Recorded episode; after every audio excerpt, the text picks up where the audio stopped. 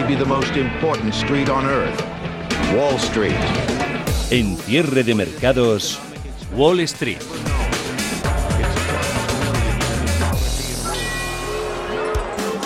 Parece que hoy vamos a seguir hablando mucho de las fuerzas que le queda a la tecnología y al mercado norteamericano y no tanto de los argumentos variados y variopintos que explican o intentan justificar las últimas correcciones en el mercado.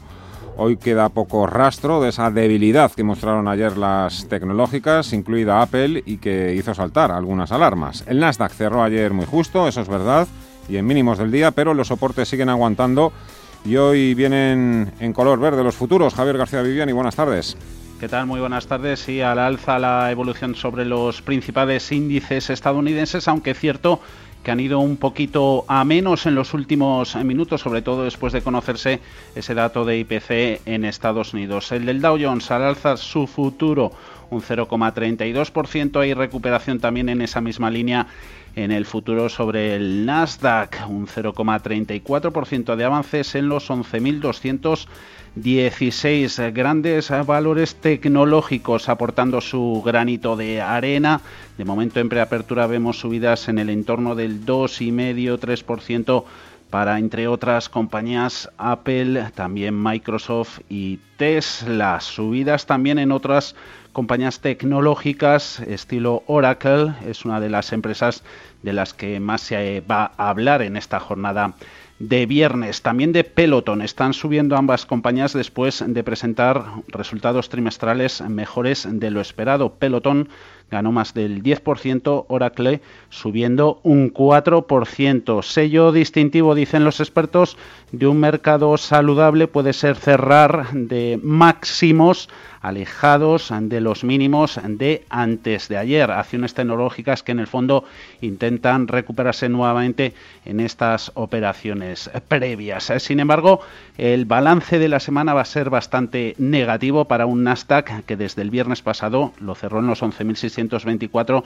así que de abrir en los actuales niveles perderían el entorno de un 4%. ¿Qué dicen los expertos? Sobre todo desde BNP Paribas escuchábamos esta mañana a uno de sus estrategas diciendo que es necesario que siga esa corrección en las compañías tecnológicas porque gracias a ella se puede ver una mejor valoración en el futuro para las compañías que se están pensando su salida a bolsa. Protagonista va a ser después de la reunión de ayer del Banco Central Europeo los comentarios que escuchábamos esta mañana a Christine Lagarde.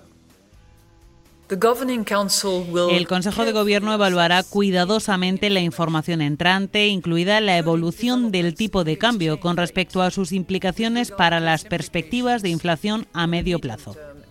Hoy ha participado Christine Lagarde en el Eurogrupo, empezaba a las 12 de la mediodía, ha dejado caer que la recuperación es incierta, incompleta y asimétrica, que una segunda oleada de coronavirus puede aumentar la incertidumbre y que no debería haber espacio para la complacencia.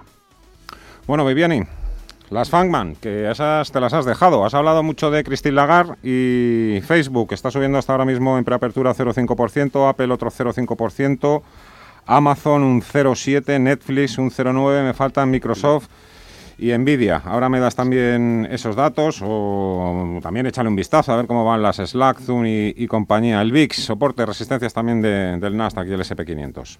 VIX de volatilidad en estos instantes en los 28,28 28 puntos, cae un 4,8%, se relaja por tanto la volatilidad, pendientes también de esos niveles de resistencia, soportes, también sobre todo estos últimos en el caso de los grandes índices mundiales, caso del Nasdaq, se pueden ver, están diciendo los expertos, no correríamos peligro de no tocar los niveles mínimos de antes de ayer, en el entorno de los 11.050 puntos, eso viene funcionando, se ha alejado un poquito de ellos el Nasdaq, menos lo ha hecho relativamente el estándar Poor's 500 en los 3.325. Ahí rondan sus soportes para el índice más amplio. Microsoft viene con una subida del 0,5 en preapertura. Nvidia es la que está ahora mismo sin cambios. Por supuesto, no hay que perder de vista todo lo que sucede en la política norteamericana. Las elecciones están ya, pues eso, entrando en la recta final, aunque todavía queden algunos meses para las elecciones del 3 de noviembre. Siguen hablando Trump, Biden, las encuestas. Donald Trump y Joe Biden hacen hoy una parada especial en su carrera hacia la Casa Blanca. Los dos candidatos a las presidenciales de noviembre visitan Pensilvania. Ambos tienen previsto conmemorar en este estado decisivo para las elecciones el decimonoveno aniversario de los atentados del 11 de septiembre, cerca de la ciudad de Shanksville, donde se estrelló uno de los aviones secuestrados en 2001. El presidente y su rival demócrata planean sus visitas en diferentes horarios para evitar verse las caras.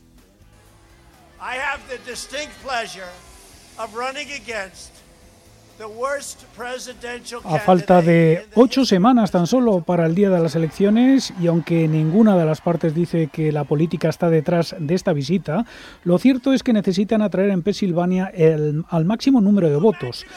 Biden aventaja a Trump en las encuestas nacionales, pero precisamente en Pensilvania esa ventaja es inferior. Este estado tuvo un peso muy importante para inclinar la balanza presidencial en favor de Trump en 2016, poniendo fin a una racha ganadora de dos décadas en Pensilvania de los candidatos presidenciales demócratas.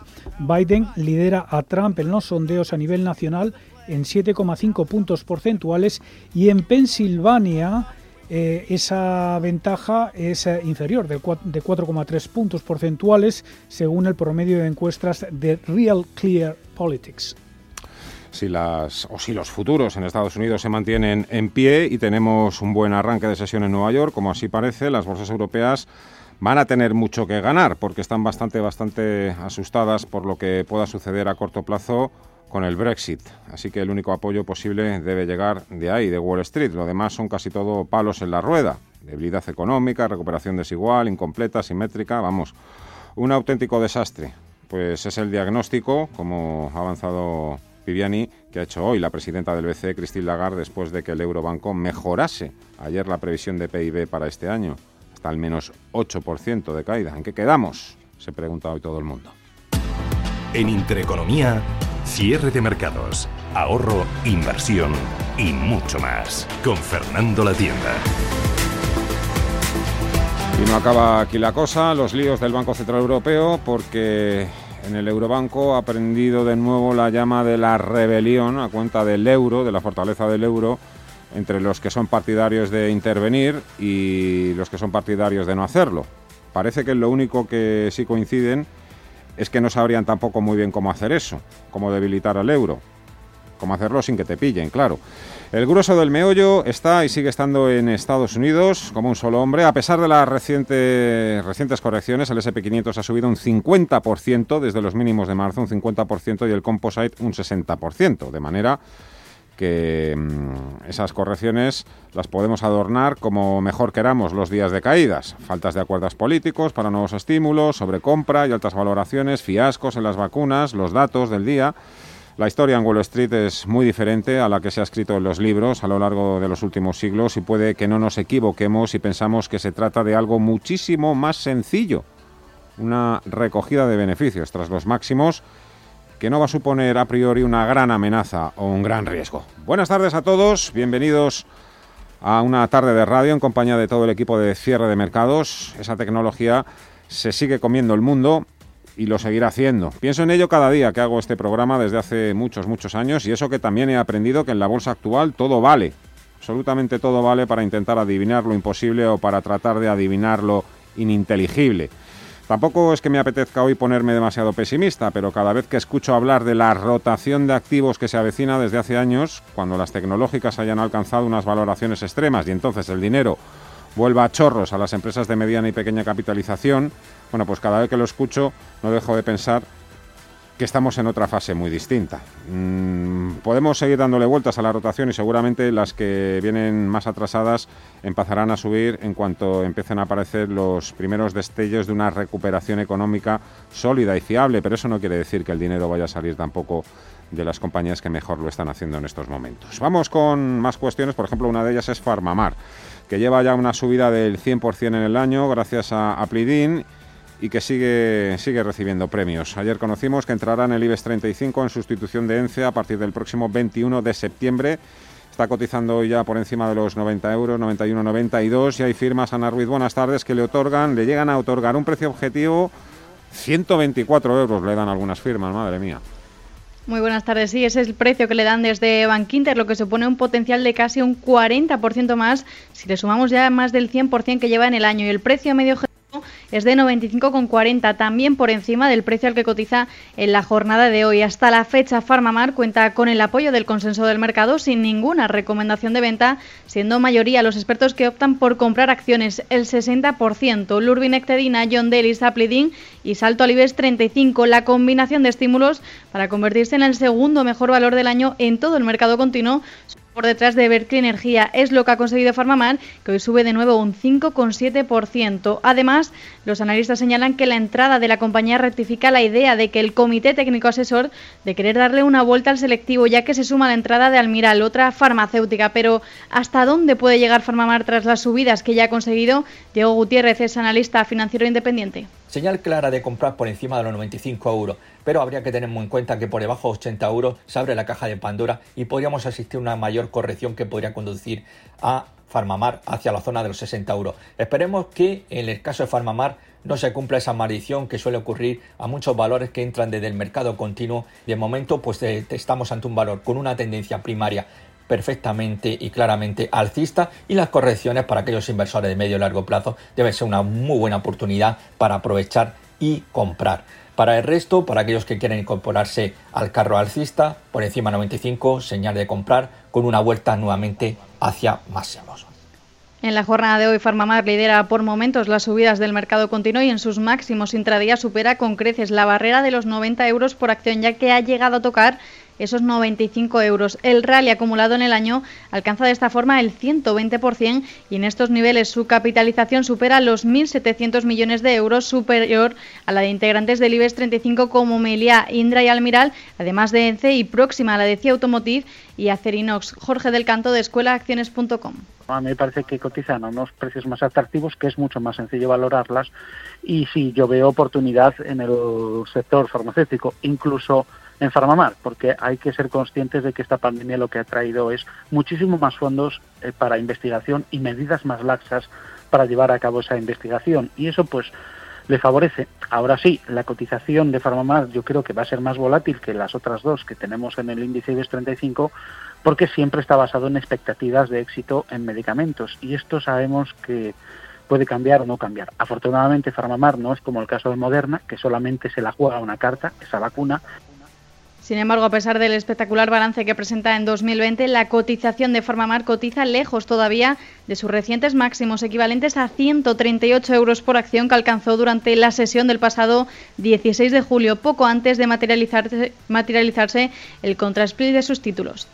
Vamos a pasar también revista hoy a los bancos. La fusión CaixaBank-Bankia sigue su curso a medida que van trascendiendo nuevos detalles de la unión y continúa también la rumorología y la especulación con vistas a los próximos movimientos. Hoy el sector cotiza a la baja, muy apagado, continúa la recogida de beneficios tras las últimas subidas. Esto es una montaña rusa, la montaña rusa de la banca, Ana.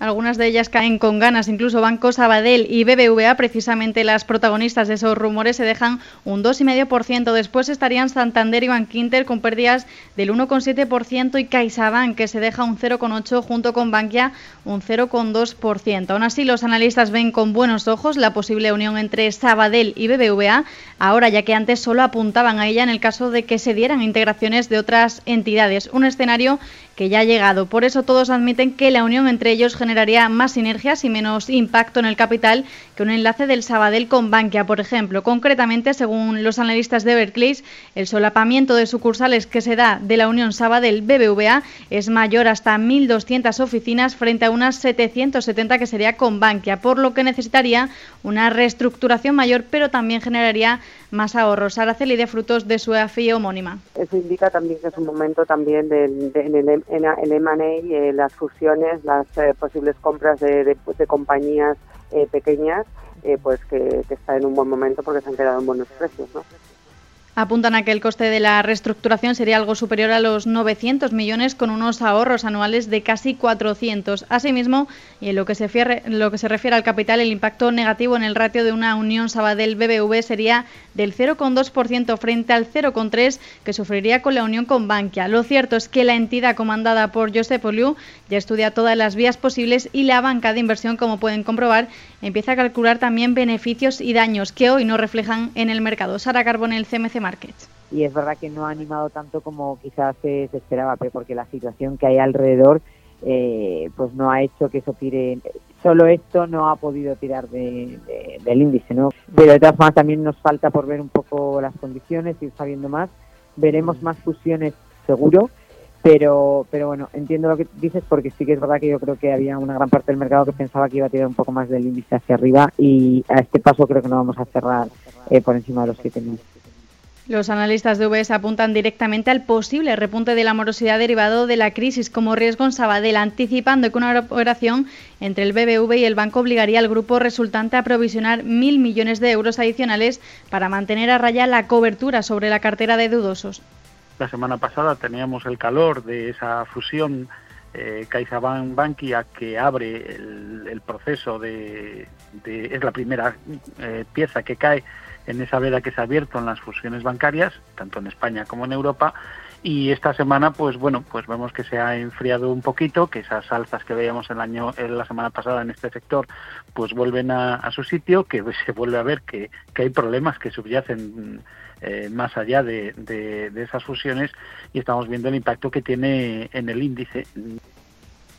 En concreto, el Banco Suizo cree que esa es la cantidad que haría falta para situar la ratio de cobertura sobre activos problemáticos de Sabadell, que actualmente está en el 52%, más en línea con el 65% del BBV. Desde VS también calculan que la fusión entre ambas entidades generaría 800 millones en ahorros de costes y 2.300 millones en costes de reestructuración. Esas son algunas de las fotos que están colgadas hoy en el tablón de anuncios de la bolsa bolsa española en la que el IBEX 35 sigue muy retratado, muy trasquilado y dándose de cabezazos con esos 7.000 puntos. Y ya saben lo que dicen, que cuando los políticos andan tirándose los trastos a la cabeza, la economía se rompe y la bolsa se hunde. No es necesario acudir a la prensa generalista o a la prensa salmón para saber que la gestión de la crisis sanitaria y económica es muy mejorable por, ser bastante finos y no se le puede echar toda la culpa al turismo y al 25% que representa del PIB.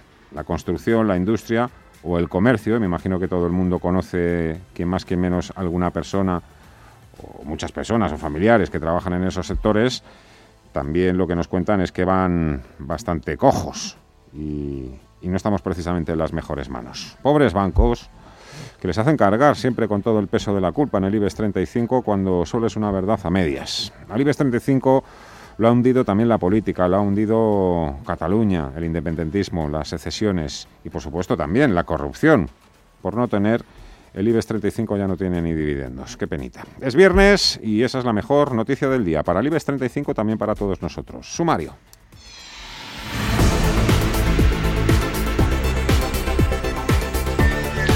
Los mercados europeos siguen con el freno de mano echado puesto después del enésimo correctivo sufrido anoche por el Nasdaq. La ligera recuperación en estos instantes de Wall Street no invita al optimismo en los parques del viejo continente, donde tenemos a un IBEX 35 perdiendo en tiempo real un 0,55% en los 6.961 puntos. No se ha alejado en una semana de los 7.000 puntos. Tampoco lo han hecho el resto de índices europeos que siguen anclados en el rango lateral. Dentro de nuestro IBEX, las mayores subidas son en estos instantes para Almiral del 3,2%, gana Indra un 2%, cerca del 1% para Grifols. Y Endesa en el lado de las pérdidas vuelve a sufrir un revés el sector turismo, pierde IAG la aerolínea un 3,5%, lo mismo que hoteles, Meliá, bancos prácticamente en su totalidad. En rojo los descensos más abultados en Sabadell del 2,61%. Y extensión de los ERTE sí, pero consumiendo paro. El gobierno ha planteado a los agentes sociales un borrador para negociar las condiciones de los ERTE más allá del 30 de septiembre, que mantiene la opción en caso de rebrote para todos los sectores, pero cuyas prestaciones contabilizarán como periodo consumido a efectos de futura situación de paro. La opción que planteaba el Gobierno en la reunión contempla un modelo de protección diferencial y no sectorial. Por otro lado, hoy el ministro de Sanidad, Salvador Illa, en una entrevista a Televisión Española, ha dicho que aún confía en que la vacuna contra el coronavirus pueda llegar en diciembre, a pensar del revés de los ensayos de AstraZeneca. Hemos tenido noticias hace dos días de que ha habido un eh, percance en estas pruebas. Esto significa que el proceso funciona, porque lo principal es garantizar que la vacuna, vacuna es eh, eficaz y, funciona con criterios de seguridad. Hay otros seis, como mínimo, otras seis opciones y nosotros pensamos que vamos a ver cómo evolucionan las cosas. Hacia finales de este año, principios del que viene, todavía estamos en disposición, en disposición si las cosas funcionan bien, insisto, porque certeza absoluta no hay ninguna, si las cosas funcionan bien, podemos empezar a tener en Europa dosis de vacunas. Lo importante a repetido el ministro es que esas vacunas sean seguras y eficaces. Y en el sector hostelero continúan manifestándose. Hoy casi 500 vehículos han tomado Murcia dando apoyo al sector por la Federación Regional de Empresarios de Hostelería y Turismo Ostemur. Balón de oxígeno para la economía española. Los ministros de Economía y Finanzas de la zona euro deciden en su reunión informal de Berlín prorrogar la suspensión de los límites de déficit, lo que se conoce como la cláusula de escape. La estabilidad presupuestaria seguirá, por lo tanto, supeditada a la consolidación de la recuperación.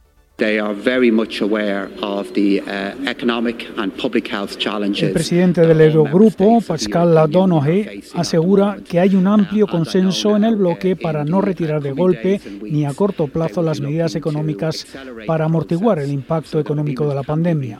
Mientras tanto, las conversaciones entre la Unión Europea y Reino Unido sobre un acuerdo comercial posterior al Brexit siguen estancadas. Bruselas le ha dado al gobierno de Boris Johnson tres semanas para retirar su proyecto de ley sobre el mercado interior que rompe el acuerdo de retirada alcanzado el año pasado y amenaza con una respuesta legal. El presidente del gobierno, Pedro Sánchez, exige a Johnson que cumpla con lo acordado. Los acuerdos están para cumplirse. Los acuerdos están para cumplirse. El Gobierno de España lo que quiere es un acuerdo de retirada efectivo y que se cumpla en el caso del Reino Unido. Hemos debatido mucho, hemos llegado a un acuerdo y, por tanto, trasladamos a, nuestro, eh, a nuestros colegas británicos, al Gobierno británico, sin duda alguna, la necesidad, la exigencia de que se cumpla el acuerdo de retirada y, en consecuencia, podamos tener un Brexit con acuerdo. A pesar de la incertidumbre del Brexit, Reino Unido registra en julio un buen dato de crecimiento y firma un acuerdo de libre comercio con Japón. En el Banco Central Europeo le crecen los enanos a Christine Lagarde después de sus palabras de ayer. Responsables en el Eurobanco como su economista jefe Philip Lane, el francés Villeroy o la alemana Isabel Schneibel advierten hoy contra la complacencia por la baja inflación, destacan los riesgos de un euro fuerte, matizan así el benigno mensaje lanzado ayer por la presidenta francesa del Eurobanco, que en opinión de algunos contrasta con la difícil realidad. Araceli de Frutos bueno, porque esta apreciación del euro también eh, pues tiene sus implicaciones en, la economía europea y bueno, pese a que las perspectivas para ella son, mejores, esta apreciación del euro pierde competitividad a las economías europeas y también recordemos que Alemania eh, su, su, índice y su economía está muy basada en el sector exterior. Si Alemania es la que tira de, Europa, pues ahí puede perjudicar ¿no? el, crecimiento eh, en Europa. Críticas desde Alemania, Isabel Schnabel hace hincapié en que el Banco Central Europeo debería tener cuidado de no ahogar la incipiente recuperación económica al restringir demasiado pronto su política de compras masivas de bonos y de tipos negativos en los depósitos bancarios. En Radio Intereconomía, los mejores expertos, la más completa información financiera los datos de la jornada.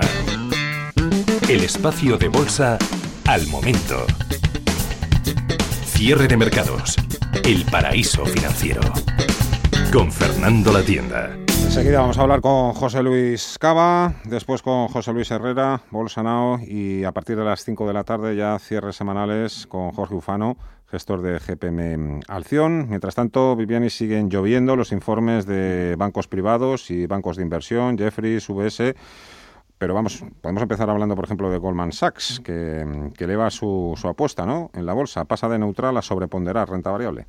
Sí, aumenta, sube su recomendación sobre la renta variable global a sobreponderar. Dicen que ven poco riesgo de grandes bajadas en los próximos meses y asegura Goldman que esa recomendación, ese consejo de sobreponderar, es válido, ojo, para los próximos tres meses. Veremos después. En general, la mayoría de bancos de inversión dicen que lo que hemos visto en los últimos días es una sana corrección. Por ejemplo, Bank of America la llama así. Insisten ahí en esa entidad que después va a seguir la tendencia alcista. Jefferies asegura que si los modelos de negocios de las grandes tecnológicas fueron los grandes beneficiarios de los cierres, de los confinamientos, de los cierres económicos, pues se puede deducir ahora que esas mismas empresas serán las, perdedoras relativas si el mundo vuelve a la normalidad. Hemos escuchado también a un estratega de VS Um, Sobre el debate value growth, valor crecimiento, es Helmut Issel, estratega jefe del banco suizo, dice que las acciones value necesitan la vacuna para que se produzca esa rotación y puedan tener más margen de crecimiento en el corto medio plazo. Si caminas solo, irás más rápido. Si caminas acompañado, llegarás más lejos. Luna Sevilla es su asesor patrimonial de referencia. Prestando nuestros servicios como agentes de Caser Asesores Financieros, somos una empresa con amplia experiencia profesional y una clara apuesta por la formación de calidad, la información transparente y objetiva y por el asesoramiento financiero personalizado y continuado. Si desea más información, visite lunasevilla.es o llámenos al 91 762 3442. Bontobel Asset Management. Calidad suiza con el objetivo de obtener rendimientos superiores a largo plazo. En Bontobel Asset Management siempre estamos a la vanguardia de las inversiones activas en bonos y acciones. Para más información, entre en nuestra página web bontobel.com barra am. Bontobel Asset Management, su especialista global en fondos de inversión. Pues con esto ya tendríamos la hipoteca lista.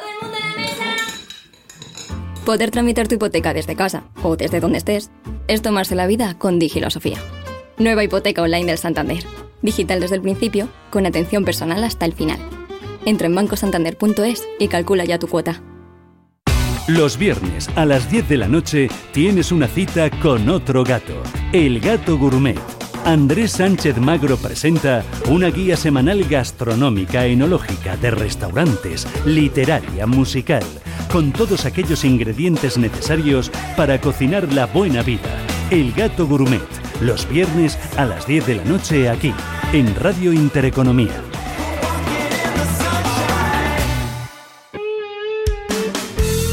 Cierre de mercados. Radio Intereconomía. Fernando La Tienda.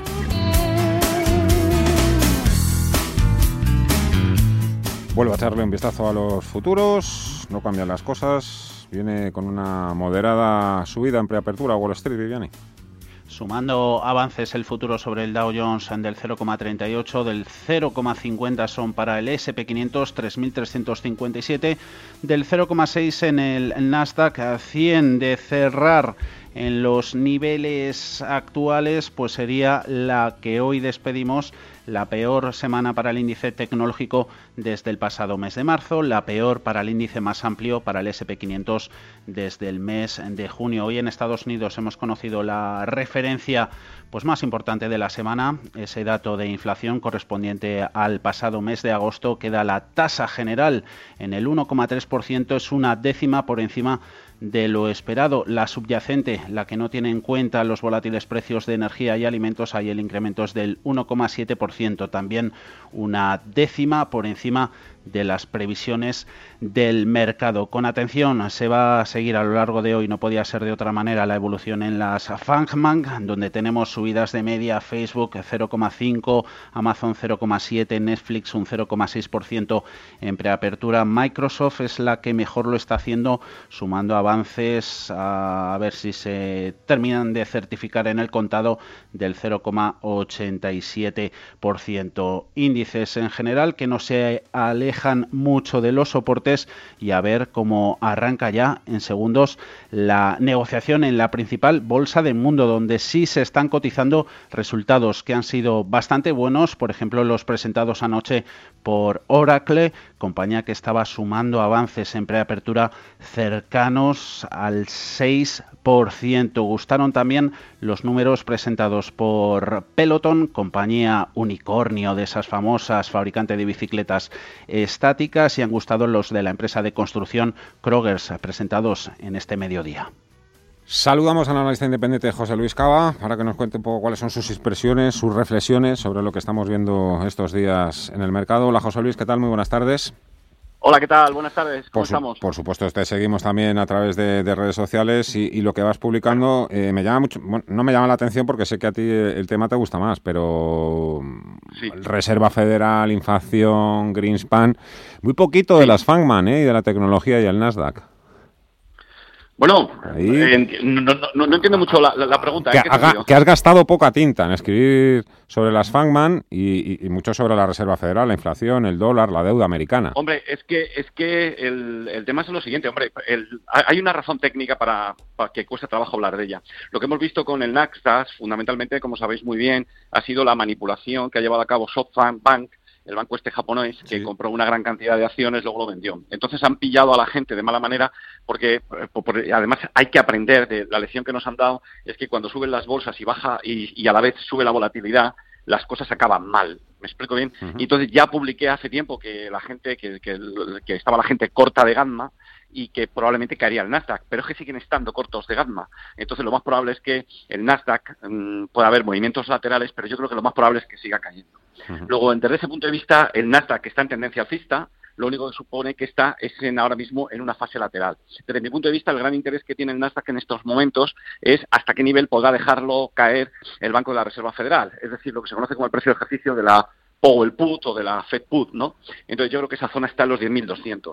Entonces yo creo que ahora mismo hay momentos en los que la bolsa es bueno saber cuándo no estar y yo creo que en este momento es mejor estar un poquito al margen hasta que salga del movimiento lateral. Por eso me preocupa eso. Ahora bien, a mí lo que me preocupa ahora mismo, que me ha llamado la atención también, porque yo humildemente, pero es que lo, dijo Grispan ayer, ¿eh? lo dijo Grispan ayer, eh, el gran problema que tenemos que nos estamos enfrentando es a la inflación. Yo creo que mm, aquí en este mundo, en, esta, en la situación en la que estamos ahora mismo, eh, el papel de los bancos centrales ha pasado a un segundo nivel. Ahora mismo los que controlan la oferta monetaria y no se han dado cuenta todavía son los gobiernos. Entonces, el problema es que yo creo que vamos a tener inflación de aquí a, prácticamente 18 meses y que la inflación puede subir con mucha fuerza. Luego, para mí, el tema preocupante ahora mismo es inflación. Con mucha fuerza, claro, lo de con mucha fuerza, con tanta fuerza como ese 3% un poco que es el nivel que se ha marcado la Reserva bueno, yo Creo que se para subir bueno, el Banco de la Reserva Federal, bueno, podemos, podemos eh, bueno, yo voy a meterme en el ámbito de la Reserva Federal y luego me salgo un poquito dentro de ella. Hombre, yo lo que creo que, el, que aquí ahora mismo, eh, como todos estamos viendo, el crecimiento de la oferta monetaria está registrando tasas que no hemos visto desde el final de la Segunda Guerra Mundial. Eso es importante. Luego, en segundo lugar, hemos visto cómo eh, los gobiernos están inyectando liquidez. Ya no es MMT, ya no es solo regalar dinero, como hemos visto en, los Estados Unidos, sino que estamos viendo que también se regala dinero a las empresas haciéndoles avales. Yo veía el otro día como el gobierno de España se, se vanagloriaba de que teníamos una banca pública, el ICO, muy eficiente y que había prestado 100.000 millones. No, mire, para valorar si un banco es bueno, tiene que ver usted la morosidad. Entonces, cuando uno ve la morosidad la a la que se va a enfrentar, va a ser elevadísima. Con lo cual vemos que el Estado está regalando dinero a los particulares y está regalando a las empresas. Eso es inyectar liquidez en vena, porque antes el Banco de la Reserva Federal, cuando inyectaba liquidez, los bancos no prestaban y dedicaban a, a, depositarlo en el Banco Central y el coeficiente de, caja lo superaban ampliamente, ¿no? Por lo tanto, ahora está llegando el dinero. Entonces, concretando, concretando al nivel de inflación, hombre, yo creo que el nivel de inflación, yo creo que va a superar ampliamente el 2, el 3, y yo creo que donde yo tengo fijada la barrera es en el 4%. Mientras esté en el 4%, la cosa irá bien pero yo creo que puede superarlo, ¿eh? Yo creo que la van a liar, la van a liar. Claro, porque ahora es que los gobiernos controlan la oferta monetaria. Déjame que, déjame que te siga preguntando, José Luis. Antes vamos con la apertura. Bueno, tal y como lo, que estaba previsto, ¿no, Viviani? Sí, subidas para el Dow del 0,39%. Incluso en el primer minuto hemos visto al Nasdaq aupándose un 1%, pero luego se ha ido a lo que eh, venía diciendo el futuro. Tenemos ahora ganancias para el tecnológico del 0,39 en los 10.962 puntos. En el arranque por valores destaca Nike renovando sus máximos históricos a la cabeza de las subidas en el Dow 116,57 y esas subidas ahora ya solo de un cuartillo de punto, por ejemplo, para Microsoft. Seguimos hablando con José Luis Cava, analista independiente. José Luis, no sé si tú que tienes muchísima mejor visión que nosotros, ¿ves esa rotación sectorial de la que se ha venido hablando también? No, no se está produciendo. No no, no, no, se está produciendo. No, no, no, no, hay rotación sectorial, ¿eh? Está cayendo todo a la vez. Hmm. ¿Me explico bien? Entonces, aquí, ahora mismo, si es que esto eh, es lo que decíamos antes, eh, hombre, podemos buscar eh, valores en el sector de minoristas, podemos buscar ahí valores, pero la rotación no se está produciendo, todo ha caído, porque es que todo, es que ha habido un cambio es que todo ha entrado en un gran movimiento lateral. O sea, no es grave lo que está pasando, porque yo creo que el SP500 y el, y el, y el Nasdaq van a seguir subiendo. Pero lo que ha pasado es que esa fuerte tendencia alcista que hemos visto, que experimentado, que, comenzó a finales de marzo, ahora mismo eh, se ha parado. Y luego hay otro detalle, que cuando ves las encuestas, la gente no tiene miedo. Es decir, a pesar de todo, la, encuesta esta que hace la CNN, pues lo que estamos viendo es que eh, la gente está codiciosa Luego, si la gente está codiciosa, esa gente tiene que capitular. Hasta que esa gente capitule, no capitule, no habrá suelo. Y todavía, y ahora mismo lo que decíamos antes, probablemente quede todavía papel por vender de toda la gente que ha sido pillada con la maniobra de SoftBank y SoftBank dicen que habían vendido el 70% de los 10.000 millones que compraron, pero seguro que les quedará algo más por vender. Con lo cual yo creo que suelo es improbable que de momento haya habido un suelo en el Nasdaq. Vamos a ver cómo es más probable que siga cayendo. Oye, del IBEX 35 te pregunto, no merece la pena. bueno, puede ser malo también y preguntarte si alguna vez vamos a ver los 8.000 puntos, ¿no? Pero... No, no, sí, sí, no. Eh, pero yo tengo una información que creo que puede ser valiosa, por lo menos para discutir. Vamos a ver, todo, el, el problema es los bancos. Y, voy a ir de América a Europa para ver, para exponer mi visión, aunque pueda estar equivocada y pueda ser criticable, lógicamente. Mire, yo lo que veo es lo siguiente. Eh, si va a haber inflación en los Estados Unidos, lo que vamos a ver van a ser tipos de interés también al alza. Es cierto que el Banco de la Reserva Federal los va a controlar, pero si se fijan en el gráfico podrán ver que eh, la rentabilidad del bono americano de 10 años ha hecho suelo, ¿vale? Y la curva de tipos ha adoptado pendiente positiva. Es decir, cuando uno ve la curva de tipos del dólar, lo que está viendo es la misma curva de tipos que suele experimentar cuando salimos de una recesión. Luego, yo la visión que tengo de, Estados, de la economía de Estados Unidos es que está saliendo de una recesión. Y la curva de tipos, si lo pueden ver ustedes, en el periodo que va de dos años en adelante, tiene una clara pendiente positiva. Y solamente tiene pendiente negativa en el tramo uno o dos años. Es decir, que está a punto de tener una normalización completa. Claro, la pregunta siguiente, y esto viene a cuento, la siguiente. Si la curva de tipos presenta pendiente positiva y la rentabilidad del bono americano sube, la cotización de los bancos subiría. Eso es lo que dice la teoría. Pero hay que añadirle más, es el dólar. Y aquí también viene la inflación. Es decir, para que los bancos en Estados Unidos suban, necesitaríamos que el dólar se depreciase, la curva de tipos siguiera positiva y la rentabilidad del bono americano se acercara al 1%. Mientras esas tres condiciones no se den, es difícil que suban los bancos en Estados Unidos. Pero si estos mismos argumentos lo trasladamos a Europa, donde la curva de tipos está peor, donde vemos además que eh, el euro se está apreciando y vemos que los tipos de interés siguen débiles, pues a mí me hace pensar que tenemos sufrimiento para tiempo para los bancos, que demasiado están haciendo arrastrándose por los soportes. ¿Me explico bien? De tal manera que yo creo que es mejor que nos fijemos en otra, en otras, en otros activos y, bueno, y darle tiempo hasta que ellos hagan suelo y salgan. Pero es que luego además hay otro tema pendiente, es que los bancos eh, a nivel general lo tienen muy complicado y es el gran reseteo que se avecina. Es decir, es que con el gran reseteo y las monedas digitales yo no sé qué papel van a tener los bancos.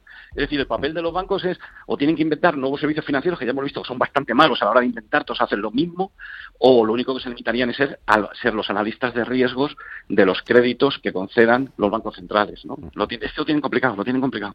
Además, les han robado todas las parcelas de la tecnología. Es, una pena, la verdad. Qué interesante eso siempre. Estas charletas, a la mejor hora además también, nada más abrir A la hora de la fiesta. José Luis Cava, muchísimas gracias, un fuerte abrazo. Gracias, igualmente, adiós.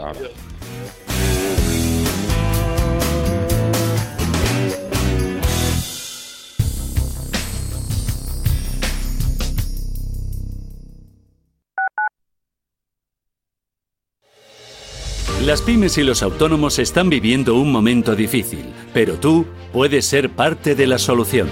Conviértete en gestor administrativo estudiando el máster oficial que da acceso directo a la profesión. Ayuda a las empresas a tener una gestión eficaz con las herramientas tecnológicas más avanzadas y forma parte de una profesión de futuro. Visita gestoresmadrid.org. Hola, soy Rafa Jiménez, presento a media sesión en Radio Intereconomía. A media sesión, para resumir esas mañanas que dan tanto de sí. De una forma amable y donde abrimos el abanico de la información. De 12 a 2 del mediodía en Radio Intereconomía. Di que nos escuchas. Cuando una sociedad cree en la cultura, crece con ella. En CaixaForum estrenamos temporada. Pixar, Vampiros, TeamLab, El Sueño Americano. Más de 30 exposiciones que podrás disfrutar por todo el territorio y en nuestros ocho centros. Eso es creer en la cultura. Eso es crecer en la cultura. Descúbrelo en caixaforum.org. Uf, cariño, ¿qué hacemos con los niños? Pues eh, podríamos llevarlos a algún espacio al aire libre. ¡Ay, sí! ¿Por qué no los llevamos al zoo? Mira, está en plena casa de campo rodeado de vegetación y al aire libre. No te lo pienses, ven al Zoo Aquarium de Madrid y disfruta al aire libre de más de 5.000 animales. Consulta disponibilidad de entradas y medidas de higiene en zoomadrid.com. ¿Conoces el restaurante Sidrería Donosti en Madrid? Sí, en el barrio de Argüelles, el de la sidra natural de Astigarraga. Y el de la mejor tortilla de bacalao, el chuletón, los pescados a la parrilla y muchas delicias más de la cocina vasca. Sidrería Donosti, Luisa Fernanda 21 en Argüelles. 91 540 1976. Sidreriadonosti.com. Te tratarán como en casa.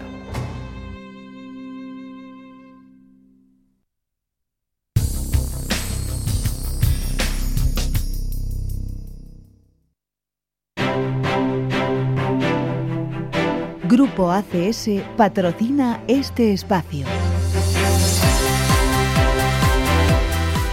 Pues Wall Street ya ha abierto, ya ha abierto claramente al alza.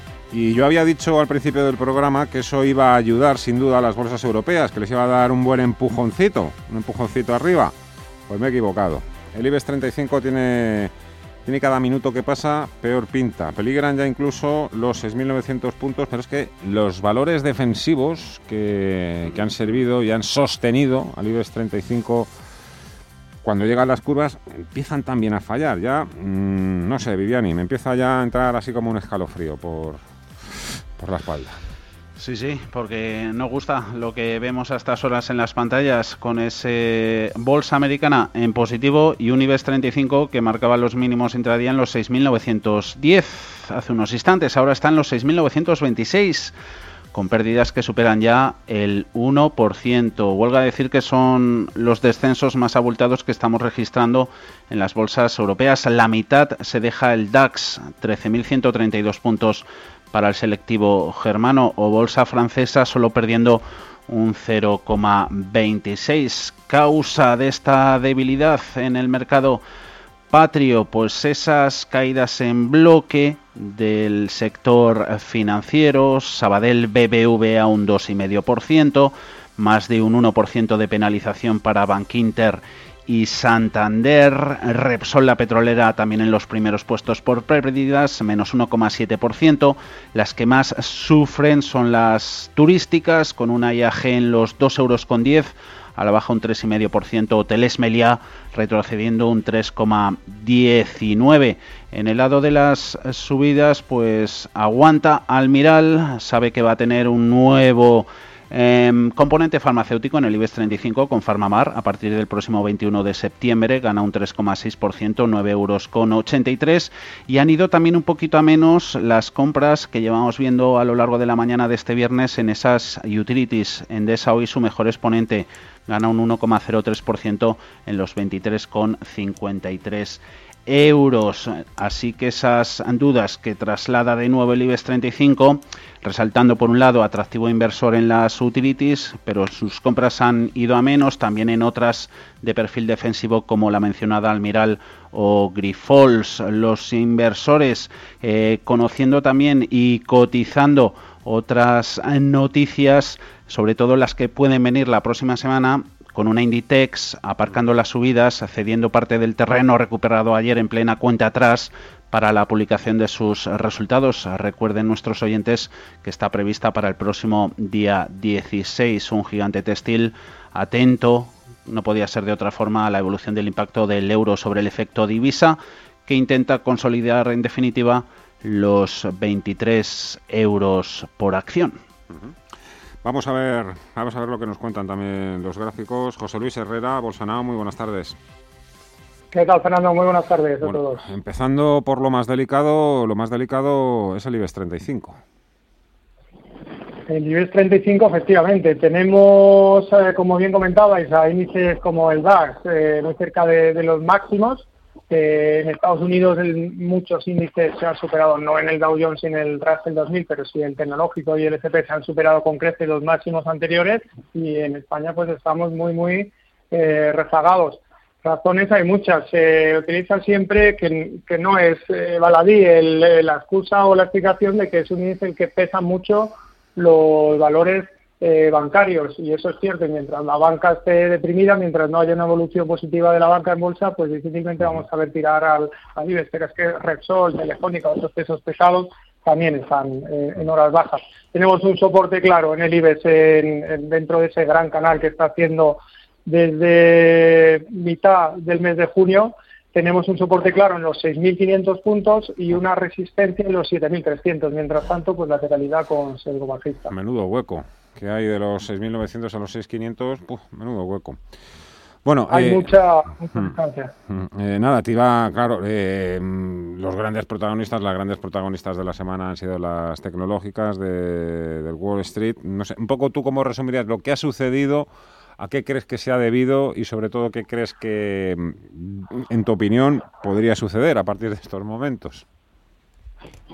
Bueno, es verdad que a nivel bursátil en Estados Unidos, esos máximos que comentábamos, por eso eh, se han producido en un índice como el Nasdaq eh, tecnológico y también en el SP, que tiene un alto porcentaje de compañías tecnológicas, pues se han producido gracias eh, indudablemente al tirón de, las compañías tecnológicas, aunque últimamente se está empezando a ver cierto trasvase a otro tipo de compañías, pero no deja de ser algo anecdótico. Y en Europa, pues los índices carecen de, esos componentes o no tienen tanto peso por parte de esos componentes eh, de tecnología. También no olvidemos que en Europa pues hay todavía muchas incertidumbres a nivel económico, incluso político, tienen que definirse aún los términos en los que se van a inyectar los eh, fondos acordados por, el tema del, COVID a los diferentes países.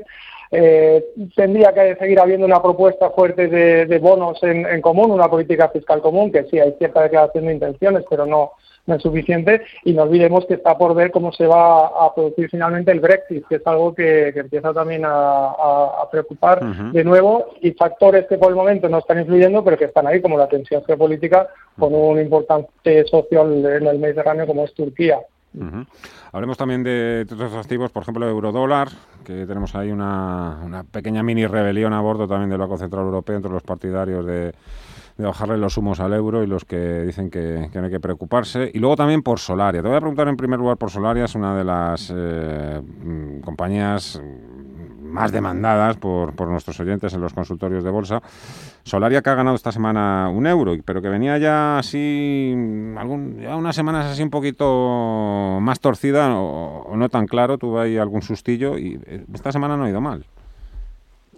Sí, la semana pasada se producía una vela bastante fea, una vela de vuelta después de llegar a superar los 17 euros, que lo llevaba hacia niveles de, 13 euros, una caída eh, grande, pero esta semana está siendo por el momento alcista, se está eh, apoyando en una zona a nivel de Fibonacci de cierta relevancia, como es el 50% del tramo eh, anterior de subida, el tramo que comenzaba a mitad de junio, que le llevaba esos 17 por el momento altos cotizados la, semana pasada y, al final son zonas de estadísticas, son zonas donde entran dinero y ese, ese 50% de Fibonacci alrededor de los 13 euros pues ha servido para, para que el valor se tomara un respiro. Es verdad que tendría eh, preferiblemente que superar la zona de, de los 14.60, 14.70 donde tiene un hueco, incluso porque no los 15 euros, para tener eh, pues despejada la posibilidad de que haya más debilidad en el corto plazo, eh, porque de lo contrario podría ir, lo cual tampoco sería malo, a tantear la directriz alcista que viene guiando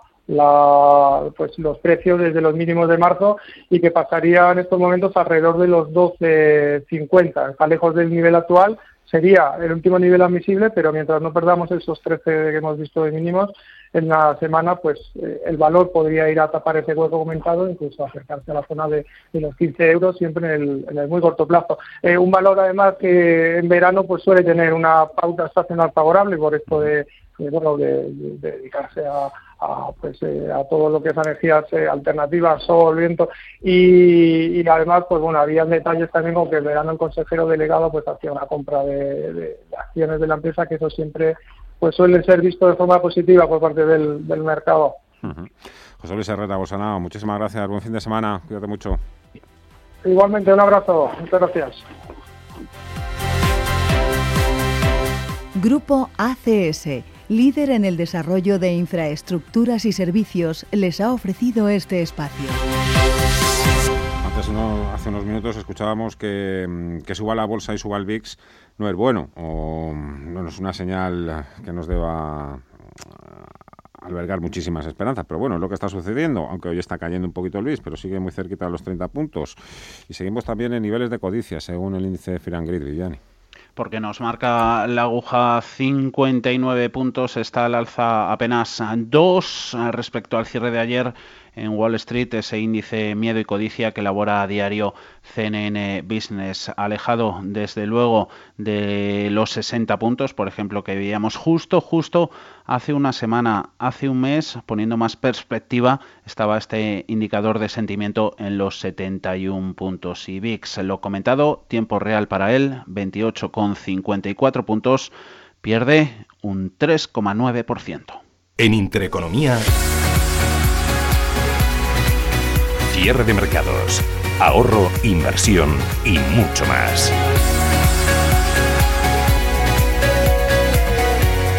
Cierre de mercados con Fernando La Tienda.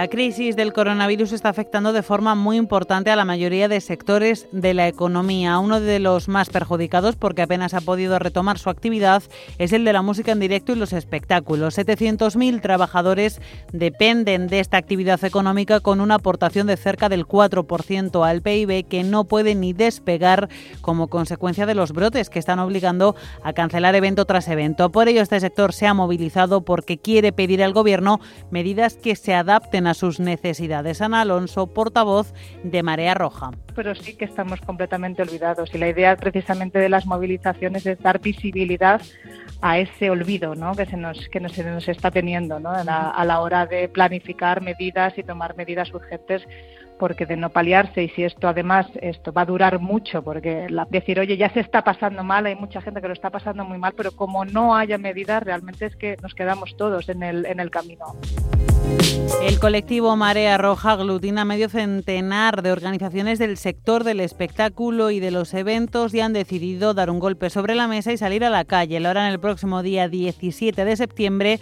para decirle al Ejecutivo que se encuentran al borde del colapso. Las movilizaciones mm, no son masivas, no es el, el, llamamiento masivo a que la gente vaya a manifestarse. De hecho, no es manifestación, sino movilización. Va a ser una movilización superordenada controlada con los datos de todas las personas que se van a ir, que van a ir porque van a estar con un aforo concreto, van a estar supervisadas por controladores, coordinadores, etcétera. Es decir, vamos a, de alguna forma a, ejemplificar un evento, ¿no? El cómo lo hacemos de forma segura, en este caso con, con la movilización.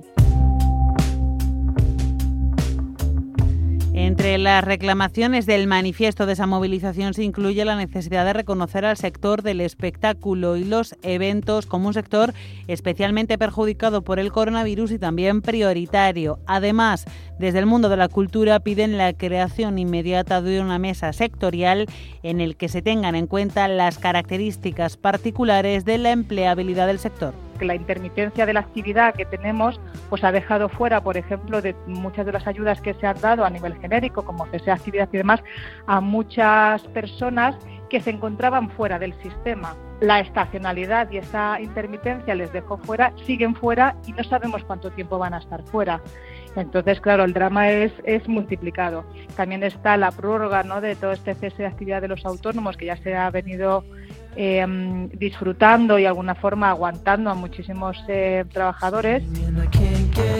Consideran que las exigencias a las que ellos se enfrentan son mucho mayores que las que enfrentan otros sectores, que hay un agravio comparativo frente a otras actividades económicas que sí permanecen abiertas sin ser esenciales. Así que piden la reactivación inmediata de las agendas culturales y de eventos de las administraciones públicas, siempre bajo el estricto cumplimiento de todos los protocolos de seguridad sanitaria.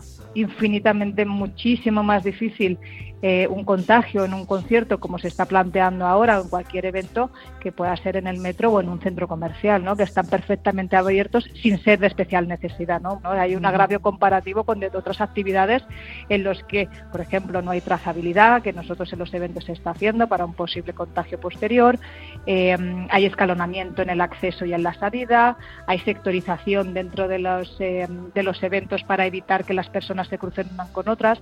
Entonces, el, las medidas de seguridad son extremas.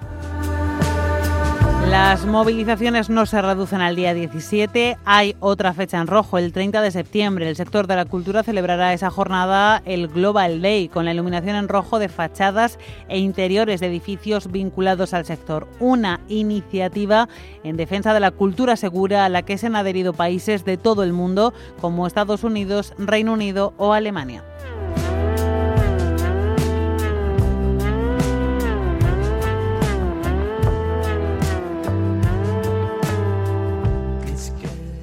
Anteriormente, en cierre de mercados.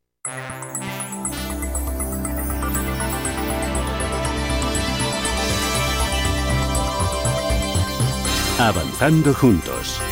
Alicia Coronil, economista jefe de Singular Bank. Bueno, nosotros creemos que es esencial en estos momentos la búsqueda de, soluciones que permitan la reactivación de la actividad económica, sobre todo en sectores que son claves en España, como puede ser el turismo, la hostelería, y luego, lógicamente, deberíamos de ir a un gasto mucho más eficiente, ¿no? Tenemos ahí los informes que hizo la IREF a lo largo del 2018-2019, alertándonos de qué áreas de nuestro presupuesto el gasto estaba siendo ineficiente, ¿no? Como era el caso de las políticas activas de empleo, ¿no? Que deberíamos de empezar a repensar cómo podemos rediseñarlas, ¿no? Precisamente cuando volvemos a tener una tasa de paro que va a ser muy elevada cuando ya partíamos de niveles muy elevados, ¿no? Y luego, por supuesto, deberíamos de diseñar, eh, como están haciendo otros países, una estrategia de recuperación con visión de empresa realista, colaboración público-privada en torno a proyectos que podrían estar relacionados con la transición energética o con algunas eh, infraestructuras de comunicación, porque no podemos olvidar que vamos a una reconfiguración de las cadenas de valor y deberíamos de intentar también posicionar a España como país que es capaz, como ocurrió en la anterior crisis, de atraer inversión extranjera productiva.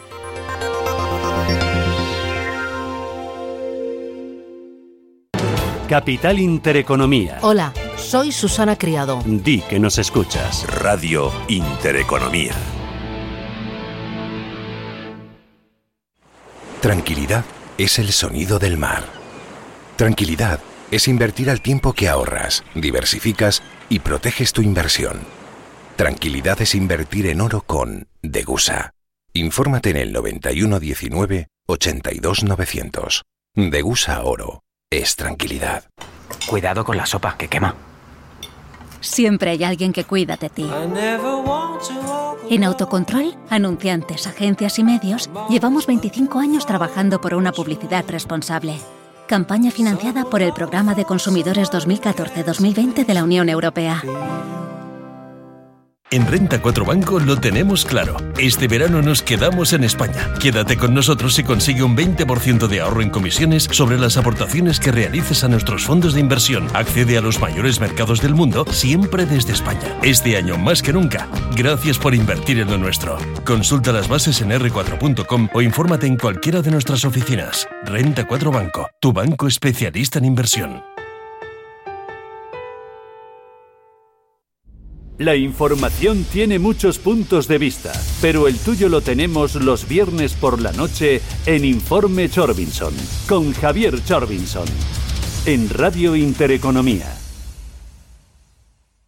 Gracias. Gracias a ustedes, amigos oyentes, por estar ahí. En la radio y en Internet os escuchamos a algunos, pero en el corazón os sentimos a todos. Y gracias sobre todo en estos momentos tan especiales a nuestros anunciantes. Muchas gracias. Juntos, el camino será más fácil de recorrer. Radio Intereconomía. Comercial arroba intereconomía.com. Gracias. Radio Intereconomía. Nueva época. Misma filosofía. Ofrecer la mejor y más precisa información económica. Te invitamos a seguirnos.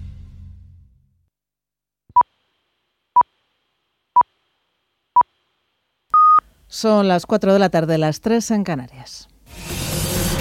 Radio Intereconomía. Boletín informativo. Buenas tardes. Llamamiento del Gobierno al resto